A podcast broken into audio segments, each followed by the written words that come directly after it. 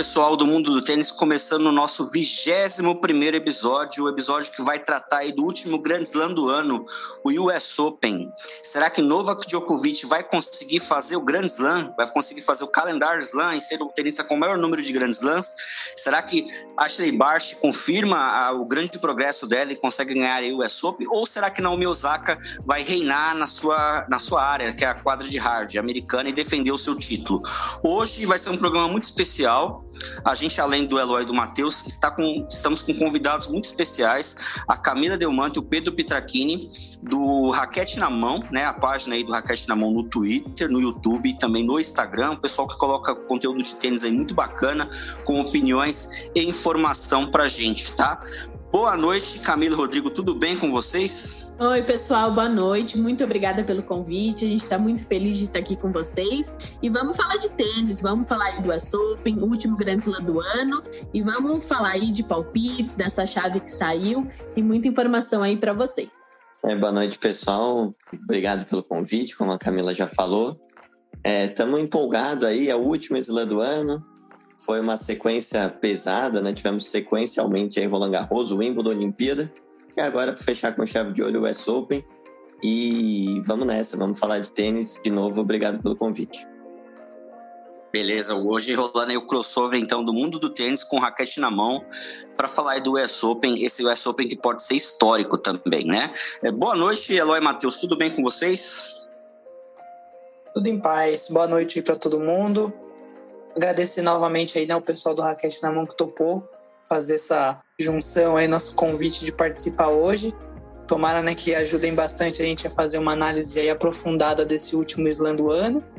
E muita coisa boa, né? Pela chave aí a gente vai ter, quem sabe, algumas surpresinhas, umas coisas boas aí no meio. Tô na expectativa boa aí para esse último slam do ano. Olá, gente! Olá, todos os ouvintes do Mundo do Tênis Podcast.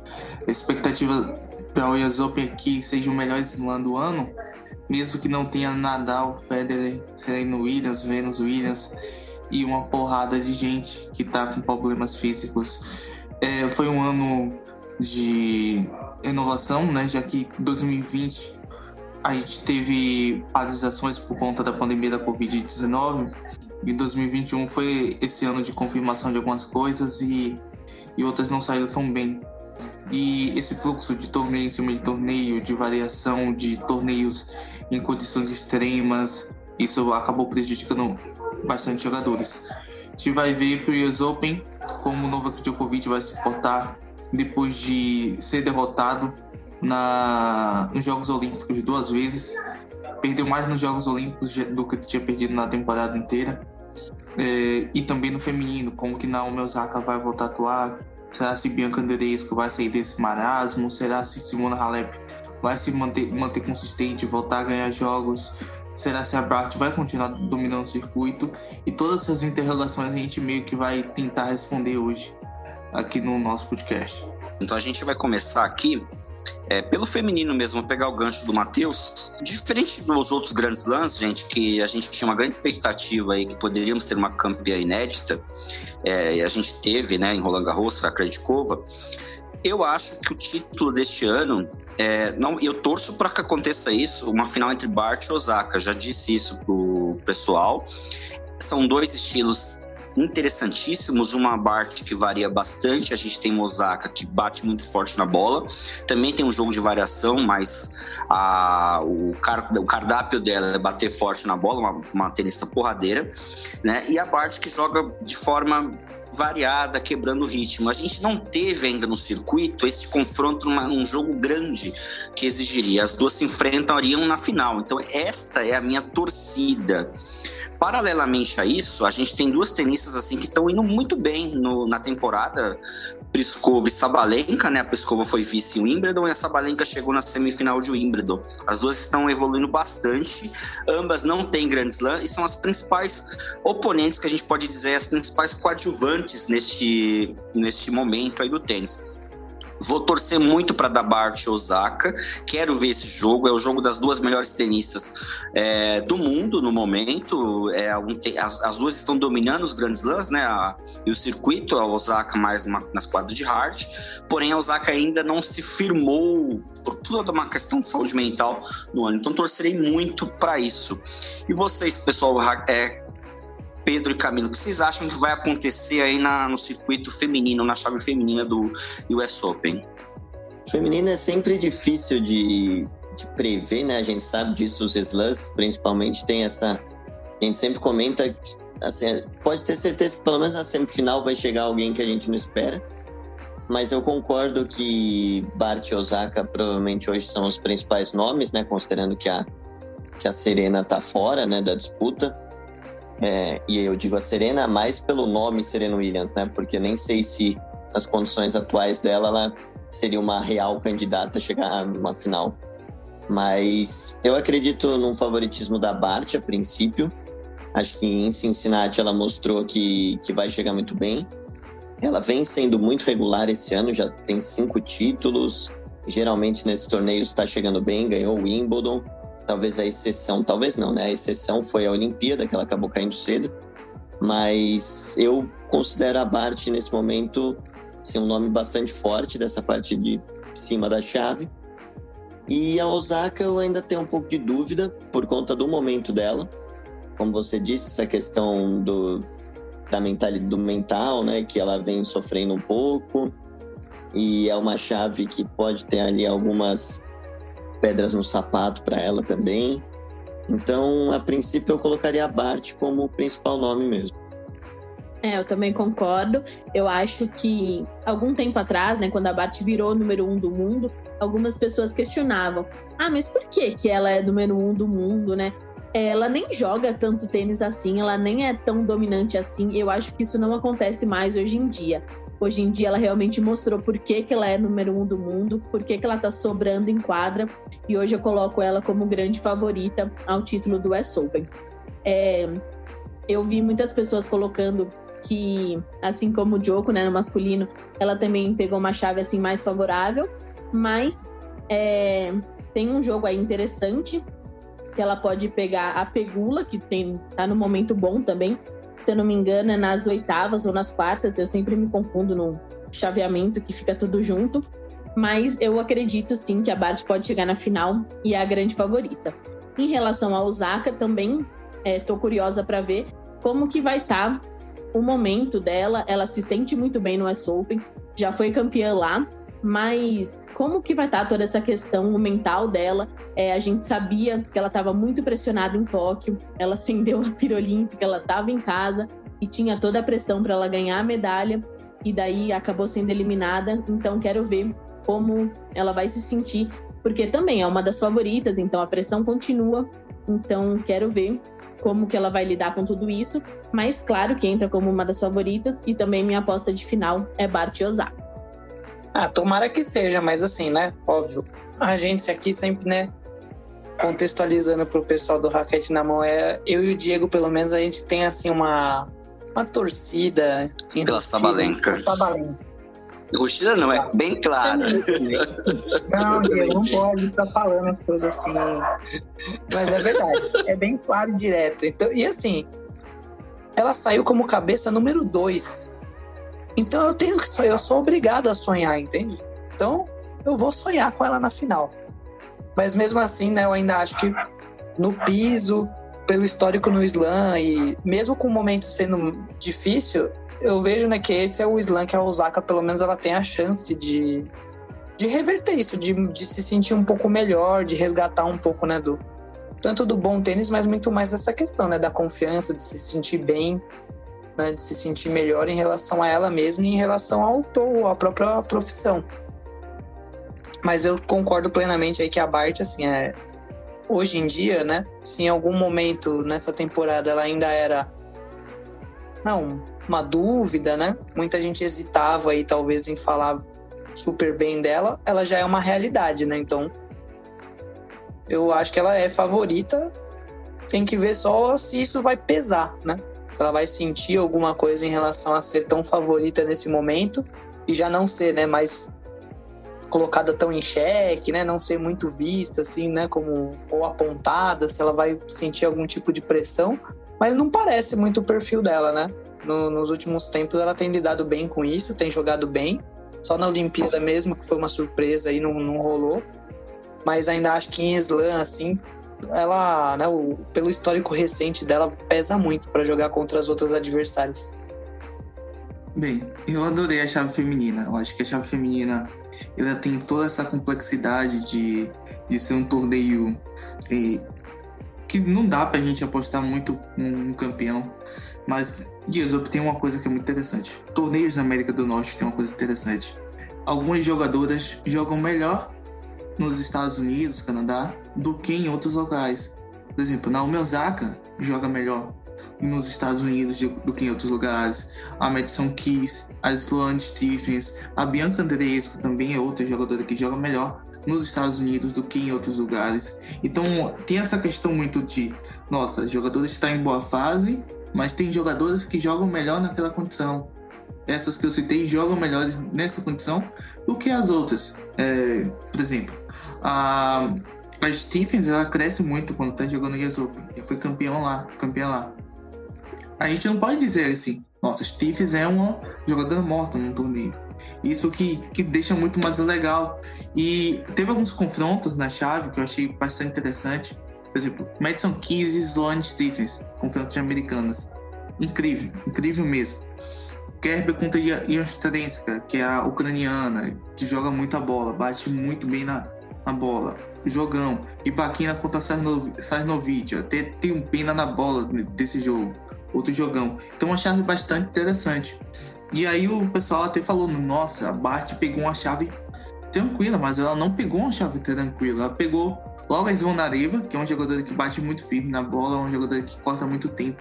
Svonareva gosta de pegar a bola antes é, de ela chegar no, no fundo, gosta de pegar bater forte nela, gosta de, de, afundar ela bastante. Isso pode prejudicar a Bart, que gosta de um jogo mais cadenciado.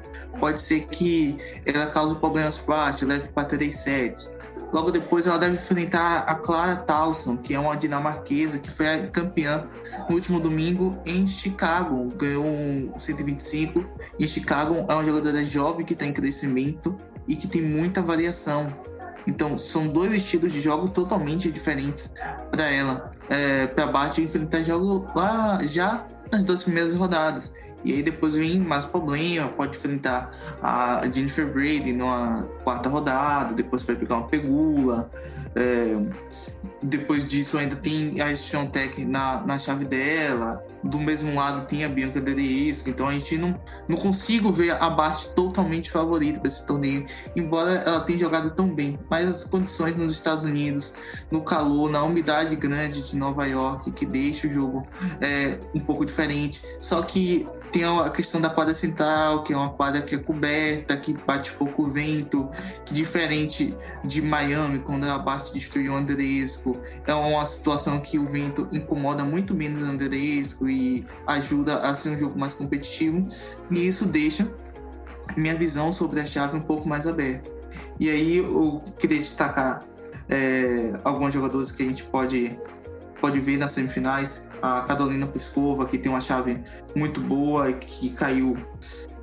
A adversária mais forte no quadrante dela é a Petra Martiti, que é inconsistente, que joga melhor no Cyber do que na hard. E abaixo tem a, a Paula Badosa, que é a mesma coisa. E tem uma Pavlyuchenkova que, é, que varia bastante, que tem momentos bons, que tem momentos ruins. E o Kvitova, que está na mesma pegada, Andresco, que a gente não sabe se ela vai fazer a semana Masterclass ou se vai perder na primeira rodada. Então, a chave da Pskova é boa e ela pode chegar longe, ela pode chegar bem longe no torneio. A outra menina que eu, que eu queria citar que eu acho que pode chegar longe é a própria Sabalenka. Sabalenka tem uma chave que é muito favorável, até a terceira rodada, pelo menos, quando ela enfrenta provavelmente a Danielle Collins, que está no grande momento. Mas ela pegou uma chave com duas jogadoras é, típicas de sábio, logo no começo, porque ela vai pegar a Stojanovic da Sérvia, na primeira rodada, e na segunda ela enfrenta a Bernarda Pera ou a Zidancek, que são três jogadoras que jogam muito melhor no saibro do que na hard, e elas aceleram muito pouco a bola. E por acelerar tão pouco a bola, a Sabalenka gosta desse tipo de adversário, que ela monta, bate como se não tivesse amanhã. E jogador que não joga na porrada com a Sabalenka provavelmente vai perder, porque a Sabalenka ela acelera antes das adversárias, ela impõe seu jogo. Quando ela impõe o seu jogo, fica difícil para qualquer um competir contra ela. E eu, acho que essas duas jogadoras podem surpreender. A Basti é favorita, mas a gente tem que ter atenção, atenção nelas. E um, um, eu sempre dou a candidata zebra em todos os torneios que eu falo. E a candidata zebra desse torneio é Helena Ribaquina, que tem jogado muito bem, foi excelente nas Olimpíadas, tem golpes fortes, golpes que é, na quadra do US Open que casam muito bem o estilo de jogo, ela gosta de cortar tempo, ela é muito habilidosa, gosta de chegar na rede, então pode ser uma jogadora que é interessante. Ela pega a Alexandra Sajnovic na estreia, a adversária mais forte no quadrante dela uma Simona Halep, que está voltando de lesão, que ainda tem consistente, está tendo dificuldade, está se lesionando bastante. Então, é uma jogadora que a gente tem que prestar atenção bastante nela para esse torneio. Né? E outras, outras partidas a mais que vão ser bastante interessantes, algumas, de, algumas jogadoras que estão saindo do qualifying que pode também chegar muito longe. Matheus, eu vou falar duas tenistas para você e você me diz o que você espera dela, delas. Que uma delas ganhou, chegou a ganhar um Master agora. Um Master não, WTA 1000, né? A gente pode falar assim. Camila George, o que você espera dela nesse, nesse grande slam? Então, eu espero que ela seja minimamente competitiva. O problema da Camila e que passou por toda a carreira dela é a inconsistência dela. Ela joga um torneio excelente, mas no outro ela acaba perdendo na primeira rodada. E por ela enfrentar a Simona Halep logo na estreia, isso me deixa um pouco meio, meio encucado sobre o que ela vai fazer. É, vai entrar, ela vai ter um pouco mais de pressão do que ela tem ultimamente, porque a Halep ela tá parada, tá voltando aos pouquinhos, e a George vai com a responsabilidade de um mil nas costas. Então, a Camila, e pegou uma chave difícil também, a chave da Camila. Tem a Ribaquina no quadrante, tem a, a Esvitolina, a Von Silva também no, ali na parte de cima da chave, da, do segundo lado da chave. Então, eu acho que vai ser um pouco difícil para George é, passar por conta das características dos adversários. Pela característica da Simona Halep e a característica da Camila George, pela situação, pela umidade que tem no Open, acredito que ela não deve nem passar da primeira rodada. E aí, Grace Montec? Opa, a Sviatek também é uma boa, mas depois queria saber da opinião de todo mundo aí sobre o retorno da Halep, né, no Slam.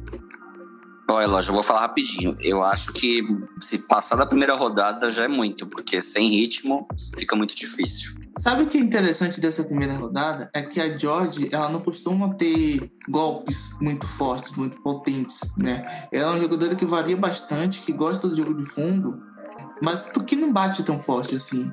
E a Halep é uma jogadora que gosta mais de jogar no fundo da quadra. Então vai ser um duelo de, jogadores que vão estar lutando no fundo da quadra para tentar avançar, para ganhar um pouco na rede. E aí eu acho que a Halep é um pouco mais experiente e vai estar com um pouco menos de pressão e vai estar mais à vontade para jogar agora. E por isso que eu acho que a George não vai passar da primeira rodada. Por conta do estilo de jogos que uma casa com a outra. A George é, em, em Montreal, ela pegou adversários que batiam muito forte na bola. E aí ela cortava o tempo, e aí ela ia para a rede, e aí ela devolvia bem. Mas quando ela pegar a Simona Halep, isso é um estilo totalmente diferente. Um jogador totalmente diferente. Eu acho que por isso que a George vai se inculcar logo no começo. E como, como eu já tinha falado da Andresco em Wimbledon, é, são jogadores que eu acho assim que tem muita, muito potencial, mas tem mais chance de perder quando passa muito tempo inativo ou quando tem essa situação de ter ganhado o título recentemente do que propriamente ganhar. Eu concordo que se a Halep tiver fisicamente numa condição boa, ela deve ganhar da George justamente por essa questão das características que o Matheus falou. Acho que é bem isso mesmo. É, é um jogo que ficaria difícil para George, mas eu prefiro esperar um pouco só realmente essa questão física, porque era uma lesão que veio lá desde Roma, né? Desde a temporada de Saibro, foi perdendo torneios, voltou, teve que desistir de novo. É, tudo bem, pode até ter sido justamente para se poupar para o US Open, Mas eu acho que esse é o ponto que pode, quem sabe, colocar a Georgia aí avançando. É se a Halep não tiver numa boa condição física. E aí o jogo acaba ficando talvez um pouco pesado para ela. Porque em condições normais eu acho que é, é, bem isso mesmo. Acho que a característica da George não vai bater muito com o jogo da Halep.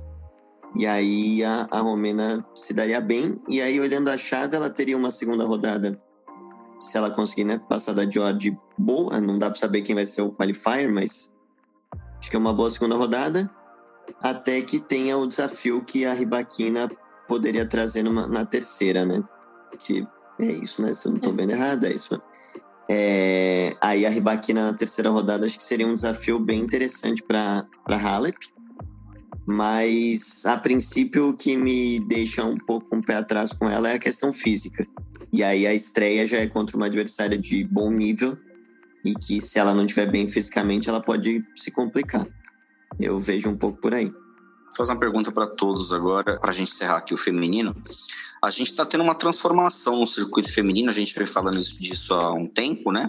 Uma passada de guarda. E agora essa passada de guarda, ela se solidifica com, com esse slam onde nenhuma das duas irmãs Williams irão participar, né? É, a Vênus e a Serena aí.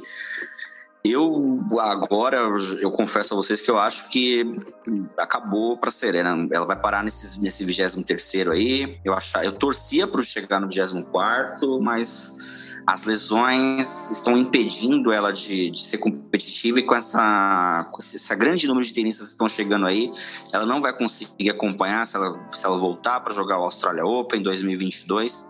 Acho que a Serena é, foi a mesma coisa que eu falei do Federer ela está semi-aposentada, né?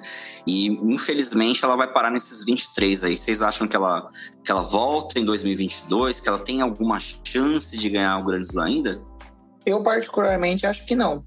Eu acho que realmente o. Se ela tinha alguma chance, era ainda no, nos torneios iniciais desse ano. E eu ainda botava muita fé em Wimbledon, né? Foi uma pena o que aconteceu com ela. Mas está numa situação realmente muito semelhante com a do Federer, né? De tenta voltar uma pequena lesão, tenta voltar né, outra lesão. Então, não tem né, um, um ritmo, não, o físico já não corresponde mais, né? Nem com, nem com o que a mente né, ordena ali na hora. Então, com esse movimento já muito mais consolidado e, e grande das tenistas que hoje em dia já são sim uma realidade, né? Bart, Ben Tite, né? A, Andresco, querida do Matheus, a própria Sabalenka, até algumas um pouco mais antigas, mas que ainda né, tem lenha para queimar, né? A Azarenka, a Halep. Então acho muito difícil da, da Serena realmente chegar num slam assim, nossa, e avassaladora, ganhar. Eu acho muito difícil. Eu não apostaria assim nada. Eu concordo com o que o Eloy disse. Ah. pode, falar, pode falar, pode falar Camila. Não, eu concordo com o que o Eloy disse. É, a Serena ficou conhecida a sua vida toda por ser uma jogadora que se impõe fisicamente sobre as adversárias, que gostava desse jogo mais pegado, um jogo mais de, de bolas mais fortes. É, a idade acabou chegando, pesando, e aí o corpo dela acabou não acompanhando a, a imposição física que a WTA colocou hoje. E aí ela tem sofrido é, teve um momento, logo após a gravidez dela, que ela voltou e se recuperou muito rapidamente. Só que nas últimas lesões ela não consegue mais se recuperar rapidamente. E aí vêm as lesões, vêm as dores, mas também vêm as derrotas. E quando vêm as derrotas, as dores ficam mais intensificadas. E nisso vai desmotivando, o corpo vai travando, o corpo vai reagindo negativamente o Eloy tá aí, é um psicólogo do esporte. Ele conhece muito, sabe? Quando você não consegue se motivar, parece que as coisas ficam mais difíceis. E é o que tem acontecido com a Serena, tem acontecido com a Venus, é o que tem acontecido com o Federer, tem acontecido com o Nadal. Provavelmente se o Nadal tivesse sido campeão de Ronda Garros, talvez a gente nem tinha essa discussão sobre, nossa, será que o Nadal pode se aposentar em 2022? A gente tem essa discussão por conta disso, por conta desse resultado. E tem muito disso, muito disso. A gente acompanha é, a falta de, de físico que ocasionou por conta da idade, com as lesões, mas também com a falta de vitórias, que é o que motiva grandes jogadores. vencer. E aí quando eles param de vencer e o corpo não tá ajudando mais, as coisas ficam cada vez mais complicadas. E só porque ela me zoou da Andreesco, eu falo, Andreesco é a principal incógnita desse torneio. Maior que todas as outras. A gente não sabe o que ela vai fazer. E por isso ela é tão perigosa. Concordo com o que vocês falaram. É, acho que o físico atrapalha muito, a idade também, e a questão da motivação também. Mas não só meu coração falando, mas acredito que é, tudo isso pode pesar ao contrário também, porque é, tem a questão do 24, tem a questão de ser de ganhar um título com uma idade avançada, tem a questão de provar para todo mundo, por mais que vá perder mais do que perdia antes, eu acho que tem uma motivação diferente do que era antes, porque tá num cenário diferente. Eu acho que é um tipo de atleta, é um tipo de gênio que encontra uma motivação, que tipo tem uma mentalidade que, sei lá, é tão diferente, é tão acima que não tem como duvidar que consiga fazer isso. Então, é óbvio, se ganhar o 24 eu torço para isso, não vai ser sem perder sete, não vai ser é, disparando mil winners, não vai ser atropelando todo mundo. Vai ser sofrido, vai ser é, com todo mundo achando que ia perder e é, tipo, vai ser inesperado, mas ela vai encontrar um jeito de fazer isso. Então, assim como encontrou um jeito de ganhar os outros 23, encontrou um jeito de ganhar a grávida. Então, eu torço para que isso aconteça, por mais improvável que seja. E por mais que eu não é, racionalmente não acredite nisso, eu torço para que isso aconteça. É, eu, eu acho que racionalmente não vejo chance, sinceramente. Mas, assim, o Slam são duas semanas, são sete jogos é, vai enfrentar jogadoras em algum momento que tenham é, características diferentes, vai pegar uma parte da vida que, que faz um jogo mais cadenciado, com os dislikes e tudo mais, vai pegar uma Sabalenka que vai pro tiro, porrada e bomba com ela. E que talvez hoje, até para Serena, não sei nem se seria a pior opção. Acho que um jogo mais rápido é o que ela precisaria para ter alguma chance. Mas eu não, não acredito que ela tenha mais condições, porque acho que ela vai fazer 40 anos é, queira ou não, para um atleta de alto nível, nesse nível de competitividade, por mais que a Serena seja um gênio, é uma gênia da história do esporte, não só do tênis. É assim, é o mesmo caso do Federer, acho que também não tem, não vai mais conseguir no masculino. Respondendo diretamente, não acho que ela tenha condição de ganhar o 24, não.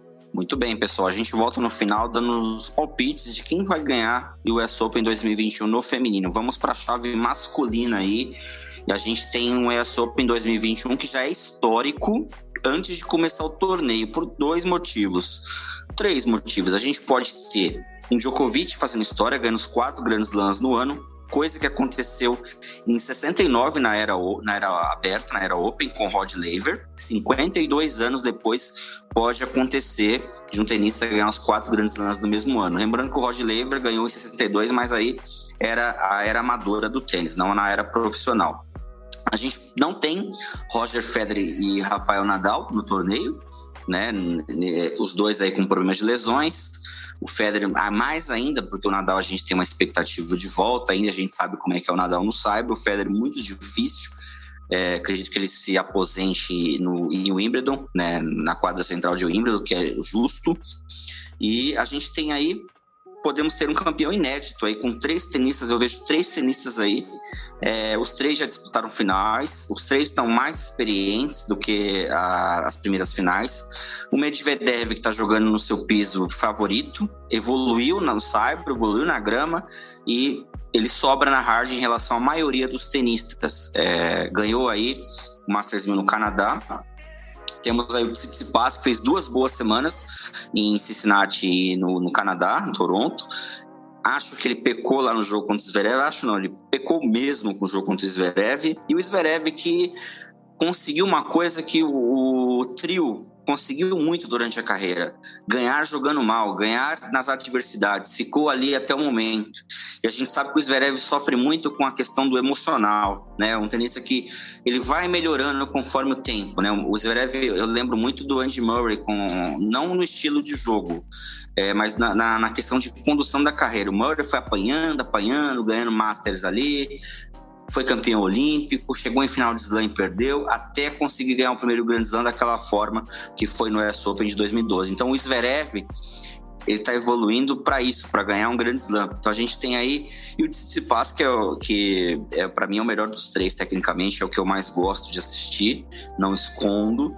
Os três aí como principais oponentes a um Novak Djokovic que independente do que aconteça na US Open, a gente tem que deixar claro, o Djokovic já fez história esse ano. Independente do ouro também, que o ouro era uma questão de status lá nas Olimpíadas. Ele acho que levou isso muito a sério.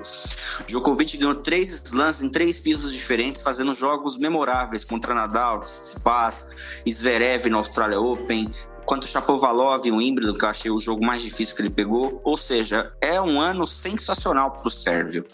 E o Sérvio fez bem em descansar a mente, é, porque estava muito esgotado mentalmente depois da sequência Roland Garros e Wimbledon. Não é fácil fazer o que ele fez. Ele tem uma primeira semana tranquila, entre aspas, né? São adversários assim que ele consegue é, caminhar. Vai, vai ser uma semana que você vai ver o Djokovic vai fazer três sets apertados, quatro sets e vai passando. Na partir das quartas, ele tem adversários ali, Urcax, Berretini, que ele pode se complicar.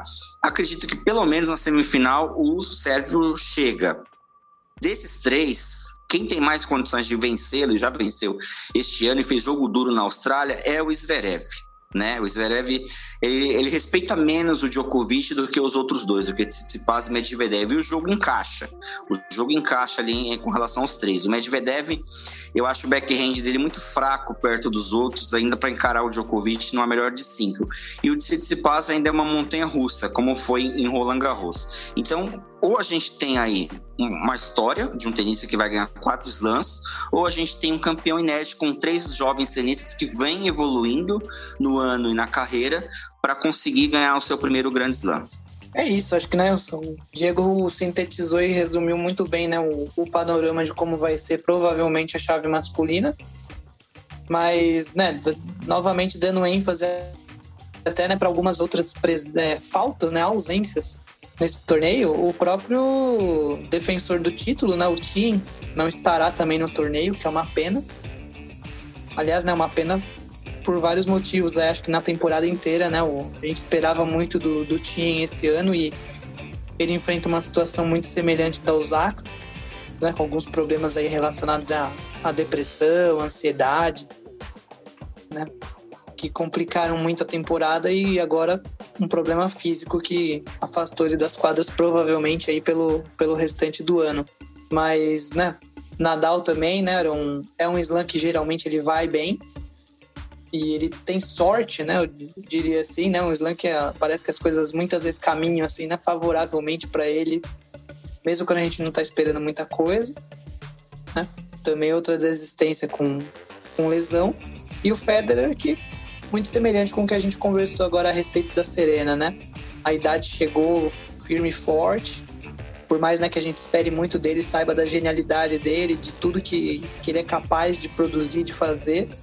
Mesmo se ele fosse, eu já não apostaria nele. E agora, né, com a questão da lesão, ele parando também, né, fazendo uma nova cirurgia, acho muito difícil. Ano que vem, né, provavelmente deve ser o ano aí mais da, do encerramento de um ciclo, das despedidas e tudo mais. Então, muito provavelmente a chave masculina se resume realmente aos nomes principais que a gente já vem falando há algum tempo, que também já são realidade, né? Então, Medvedev, Kublev, Tsitsipas e Zverev, todos contra Djokovic, né? O, o, mas novamente, né? Acho que é muito semelhante com o que a gente conversou em Wimbledon. O Sérvio se perder perde muito para ele mesmo, né? Não tanto pro. A não ser que, nossa, tem alguém numa semana absurda, assim, né? Tipo, o Guga em Roland Garros quando venceu, assim, que a gente nem tá esperando e aparece alguém jogando demais em uma semana iluminada, um né? Igual um, um Vavrinka da vida.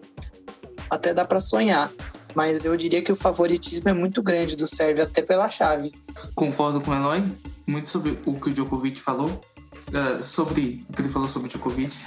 o Djokovic, ele, a maioria dos torneios, ele acaba perdendo, quando ele perde, no caso, ele perde para si mesmo. Ele tem mais bola que todos os demais jogadores da chave. É, se adapta muito bem a diferentes condições, principalmente as condições do US Open.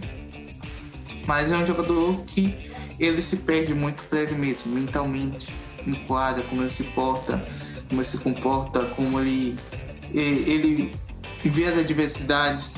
Ele tem sofrido um pouco mais, principalmente com a volta do público. Eu achei que a volta do público fosse ajudar o Djokovic e tem sido totalmente o inverso. Ele tem se mostrado um pouco mais nervoso do que o comum. É, é um jogador sensacional. Eu olho para a chave, é, principalmente pelas primeiras rodadas, eu não vejo nenhum jogador com capacidade de bater o Djokovic até as oitavas de finais, quando tem o, o Karatsev, que é um jogador que já venceu o Djokovic em Belgrado, ou seja, lá na Sérvia, lá na casa do homem, e, e venceu. Só que era condições diferentes, era Saibro, é, pesadão e tudo mais, e é uma condição totalmente diferente. Fora isso, a chave dele muito favorável, né? Ele tem o Kat, o Berrettini ali fortes perto dele, tem o, jogadores não tão fortes assim para tentar parar ele de chegar na semifinal, quando ele enfrentaria o Alexander Zverev. Que eu também acho e concordo que o Zverev é o, o jogador que pode vencer o Djokovic em, três, em cinco sets é, essa questão dos 5 sets conta muito. Por exemplo, ele pode pegar um jogador desse, pode pegar o. o. o cara serve vai lá ganha dois sets, só que o jogo ele não termina depois dos sets. Termina quem vencer três sets. E isso conta geralmente positivamente para Djokovic, que é um jogador que se mantém mais consistente com o seu jogo durante boa parte do tempo.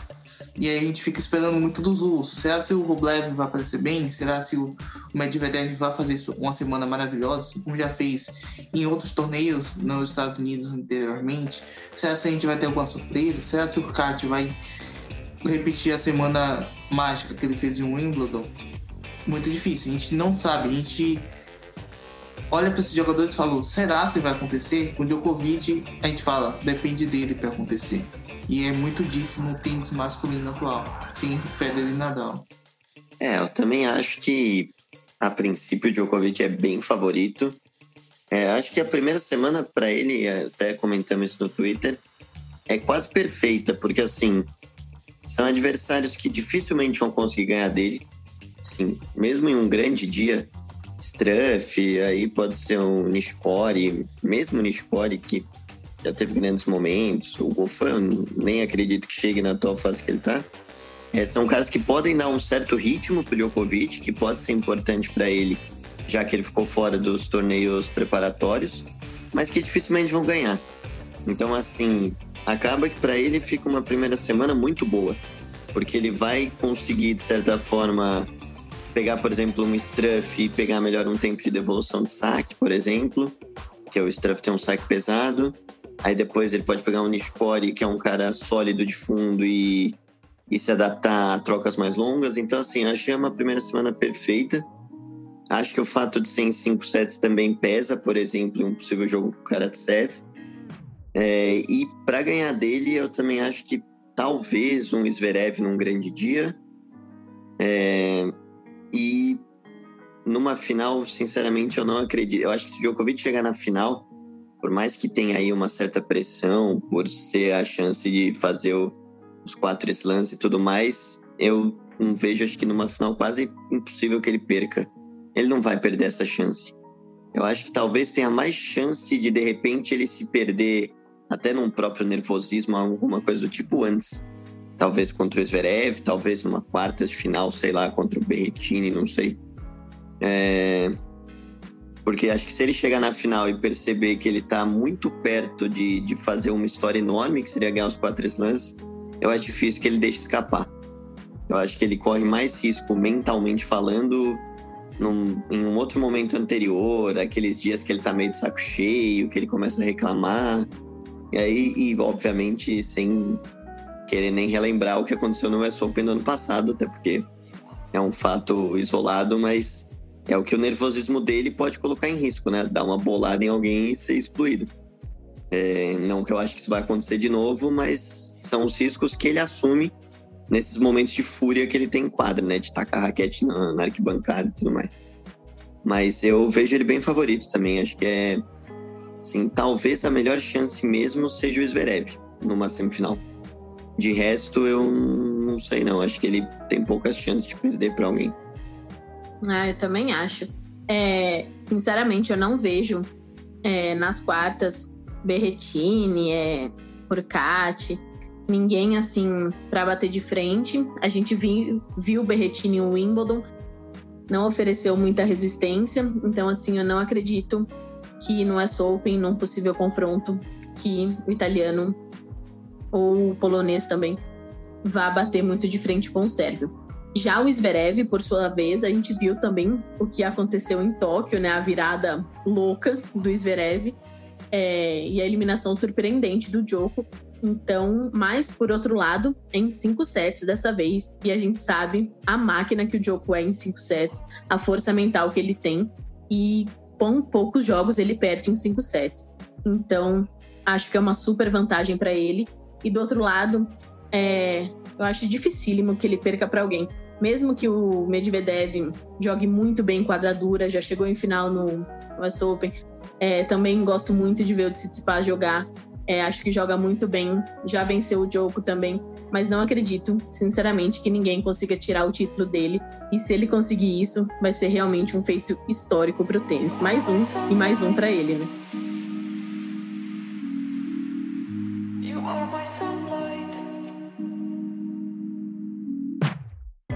Gente tem um jogo interessante, pessoal, de primeira rodada, antes de falar do Monteiro que é Andy Murray e Stafford Tsitsipas. É, vocês acham que pode ser surpresa aí ou vai acontecer o que a maioria do pessoal tá falando, o Tsitsipas ganha fácil? Eu rezo que ele ganhe fácil, mas tem cheiro, né? Tem o sabor da zebra aí.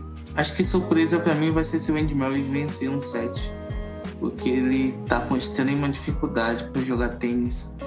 E eu fico até triste em relação a isso, porque eu gosto muito do Andy Murray. É, eu acho que o, o grego ganha com certa tranquilidade. É, eu também acho que o 3 a 0 pro Tsitsipas é um placar bem, bem provável. Assim, é uma atração, é um jogo pelos nomes muito legal, mas em quadra eu nem acredito que vai ser assim um duelo muito equilibrado, não.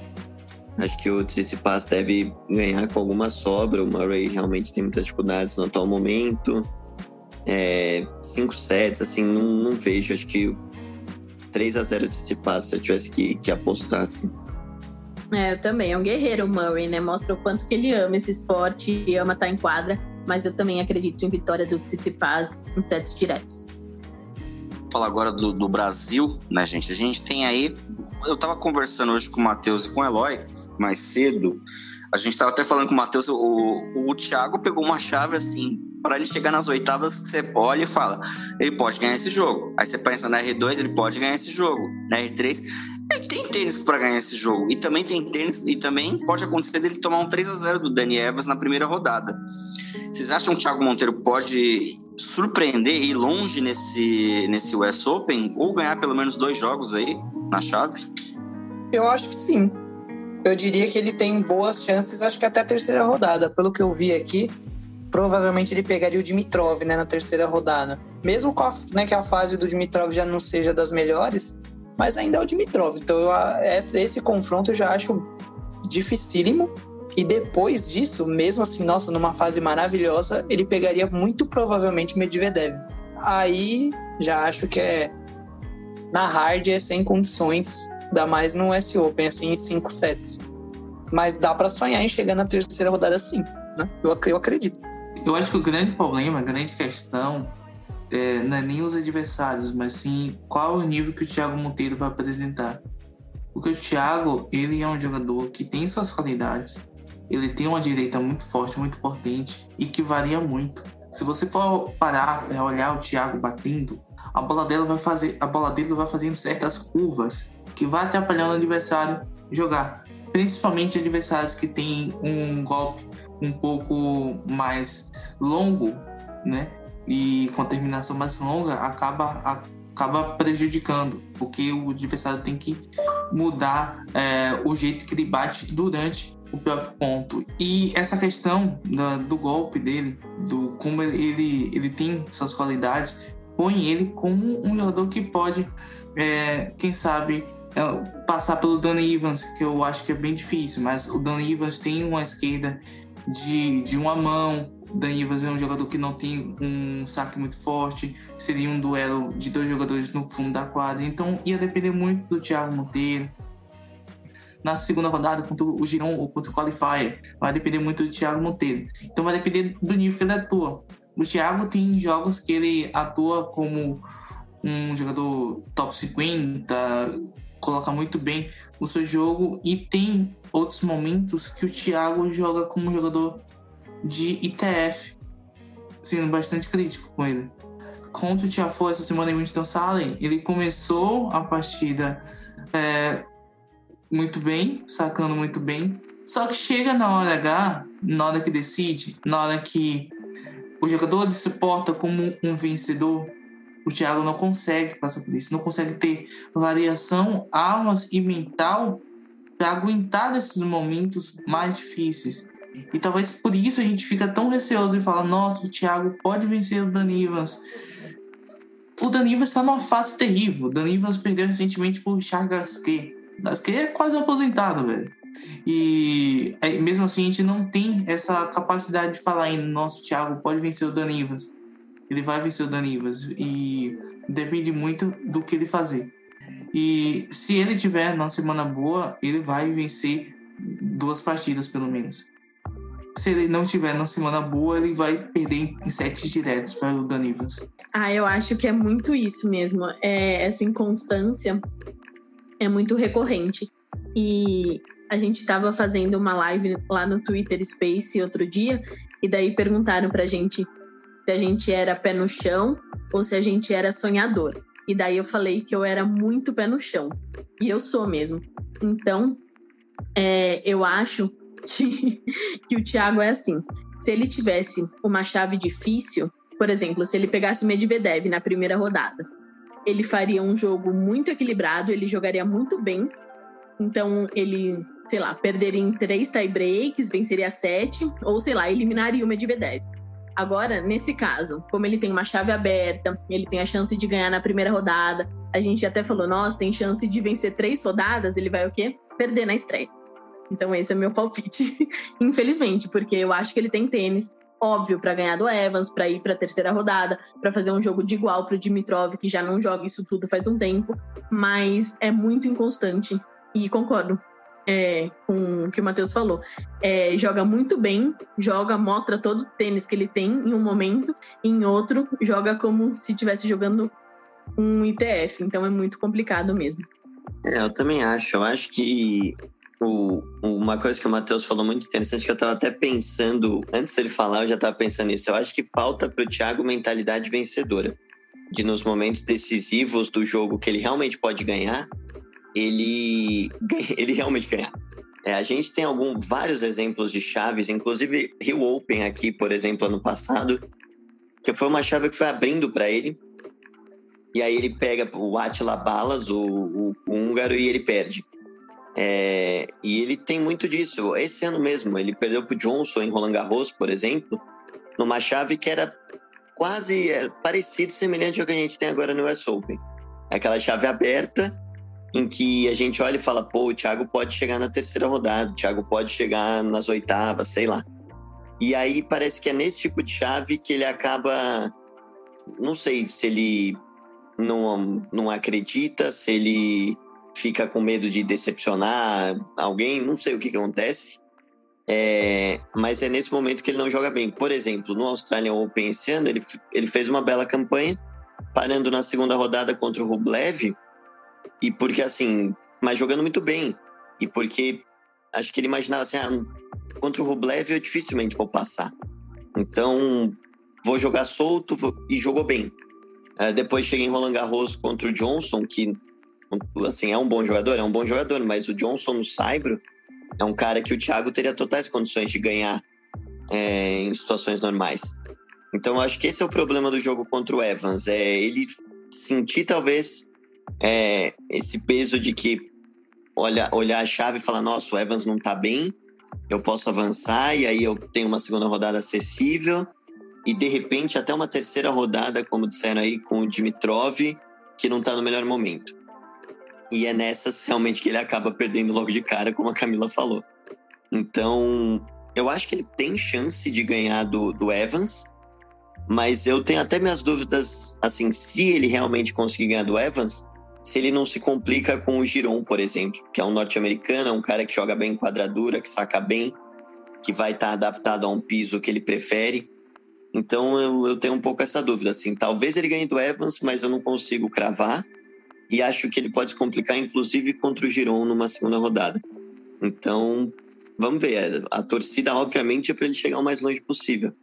Mas eu também fico um pouco em dúvida por conta dessa questão da, da mentalidade de uma chave que parece um pouco mais aberta para ele.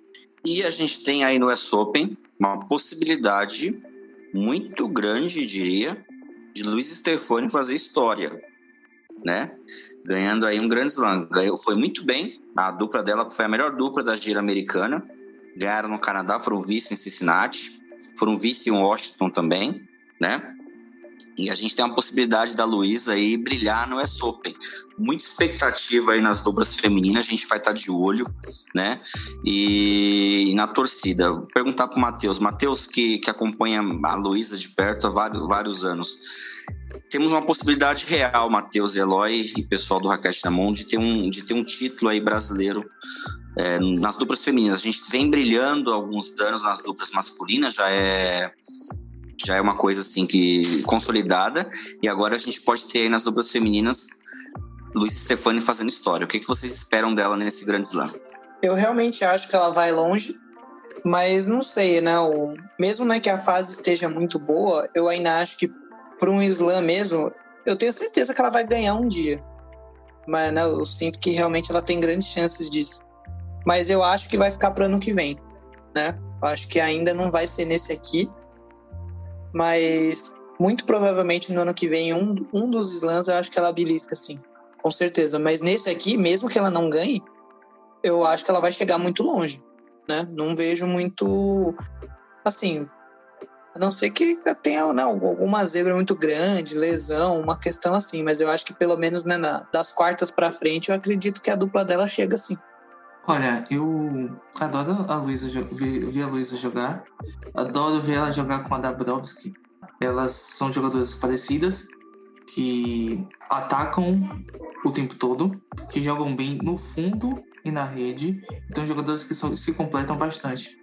E por essa facilidade, eu tinha uma expectativa muito alta sobre essa dupla. Mas aí eu queria ver a Luísa passar por certos desafios é, que ela tá, perdia com a Katen sempre. Por exemplo, a japonesa, a Yohama Shibahara. A Luísa não conseguia ganhar delas. A, da Sabalenka com a Mertens, a Luísa não conseguia ganhar delas. E aí veio a Siniakova com a Kritikova e a Luísa ganhou delas. Ou seja, venceu três duplas de altíssimo nível que são favoritas para o torneio.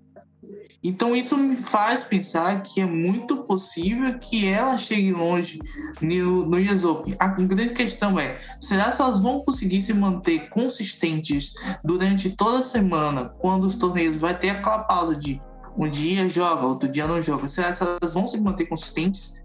Isso eu não sei.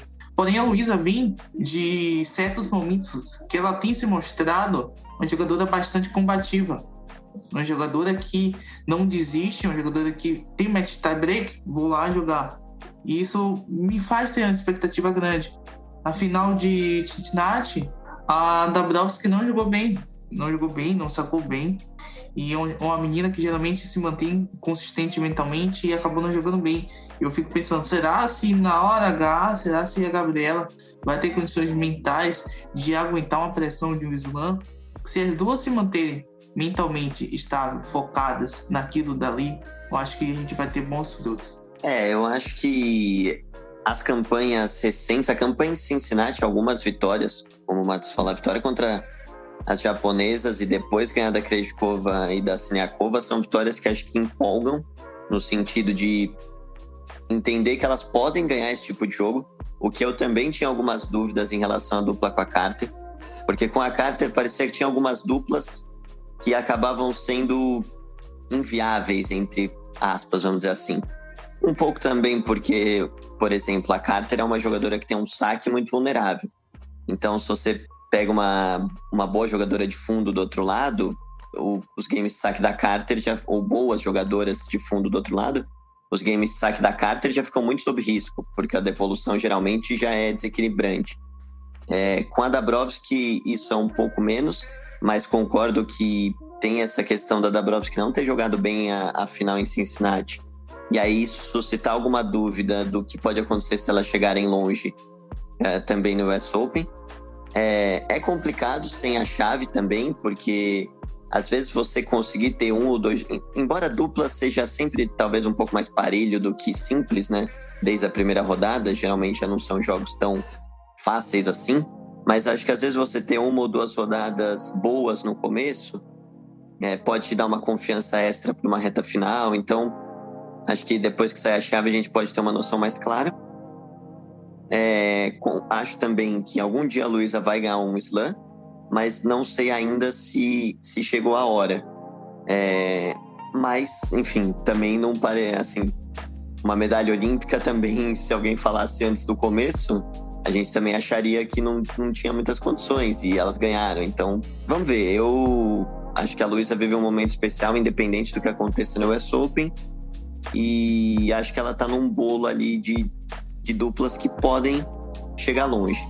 Mas aí ganhar um slam talvez ainda seja um, algo em construção, que é, talvez ainda não esteja totalmente pronto para acontecer. Mas vamos ver, né? A gente fica torcendo aqui. É isso, tô ansiosa para essa chave de duplas e para ver como elas vão voltar em ação. É claro que essa parceria super deu liga, né? Super rápido.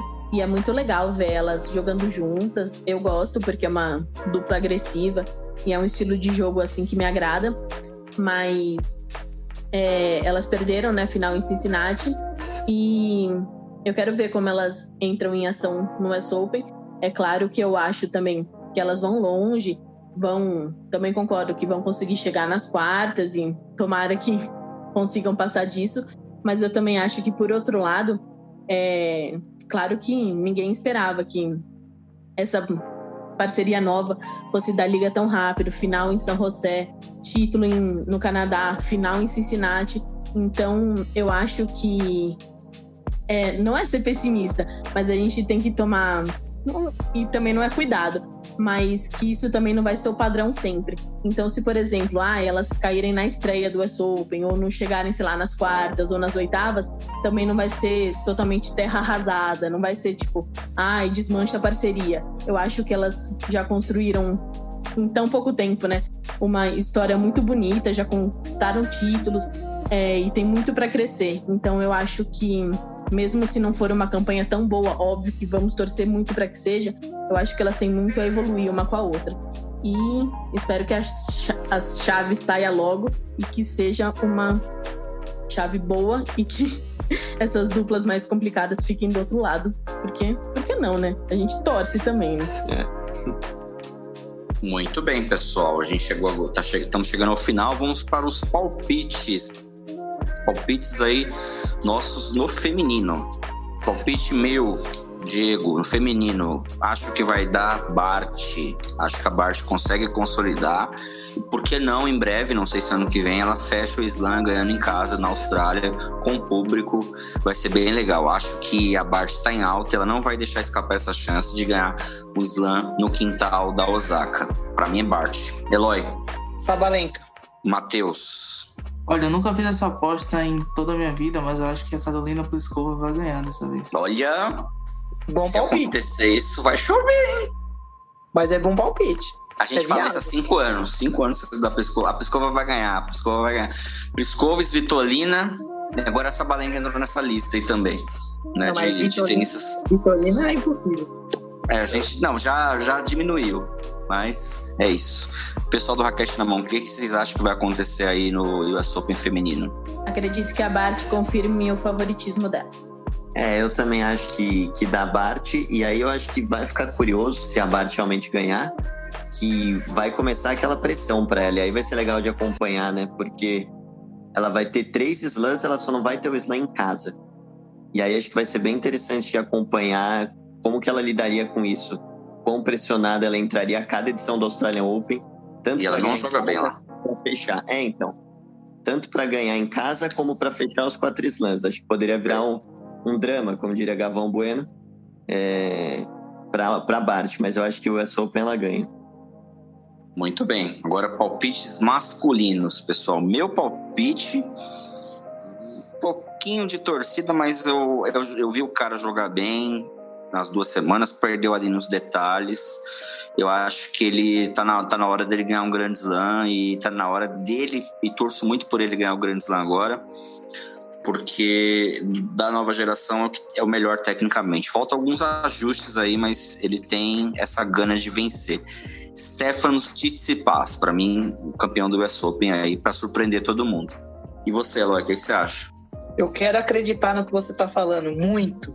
Meu sonho, mas eu vou de.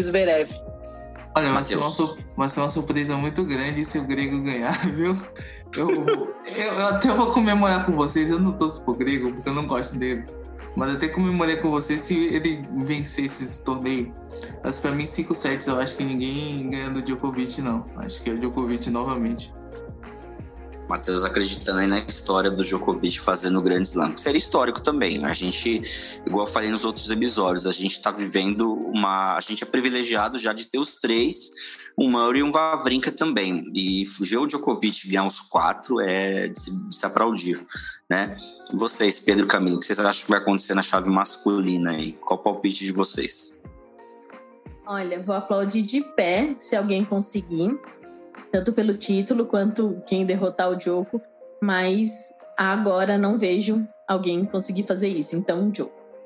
É, eu também acho. Acho que seria até depois de tudo que eu, que eu falei lá na hora que a gente analisou a chave masculina, seria até um pouco incoerente eu não acreditar no Djokovic. Eu acho que o Djokovic tá bem à frente nesse momento. Acho que a dúvida seria se ele tivesse alguma lesão pós-toque ou tal pela, pelo excesso de jogos. Mas não parece ser o caso, parece ter sido só mesmo esgotamento mental já recuperado com essas ausências recentes. Então, Djokovic. A gente está chegando no final. Primeiro eu quero agradecer ao pessoal que mandou mensagem pra gente no último episódio. Uma galera aí falando que quer, que adorou o episódio do com o Thiago Botti. A gente falou bastante de tênis amador.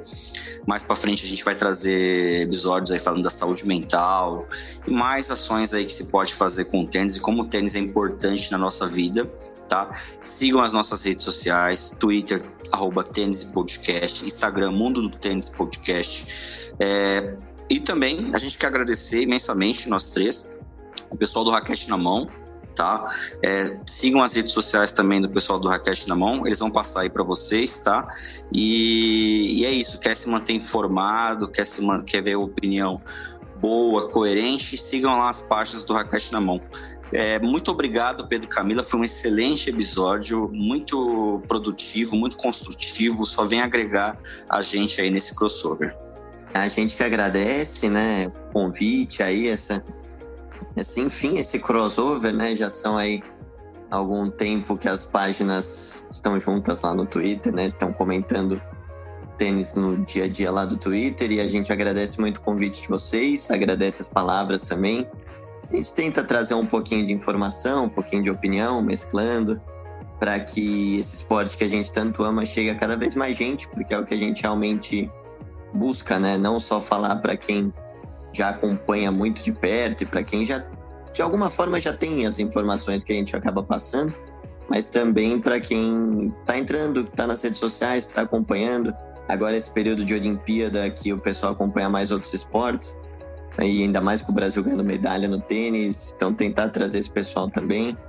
Então, projetos também como o de vocês só ajuda nesse, nesse aspecto. Então, obrigado pelas palavras e a gente também estende esses elogios e, e deseja sorte para a sequência de vocês também.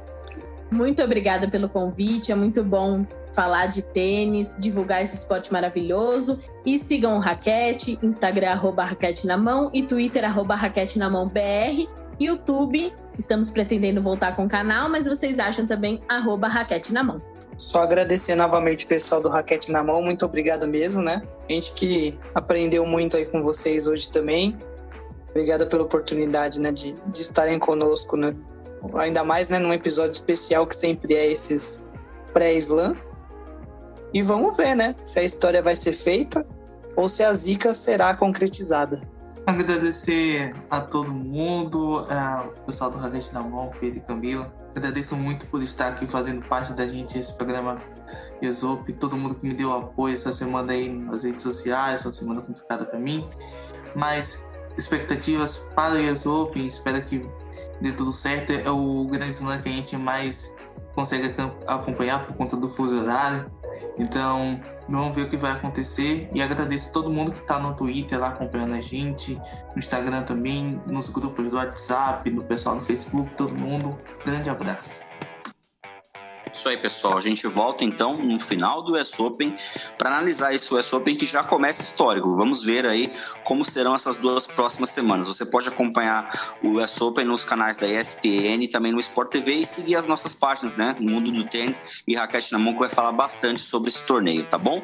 A gente volta então depois do US Open.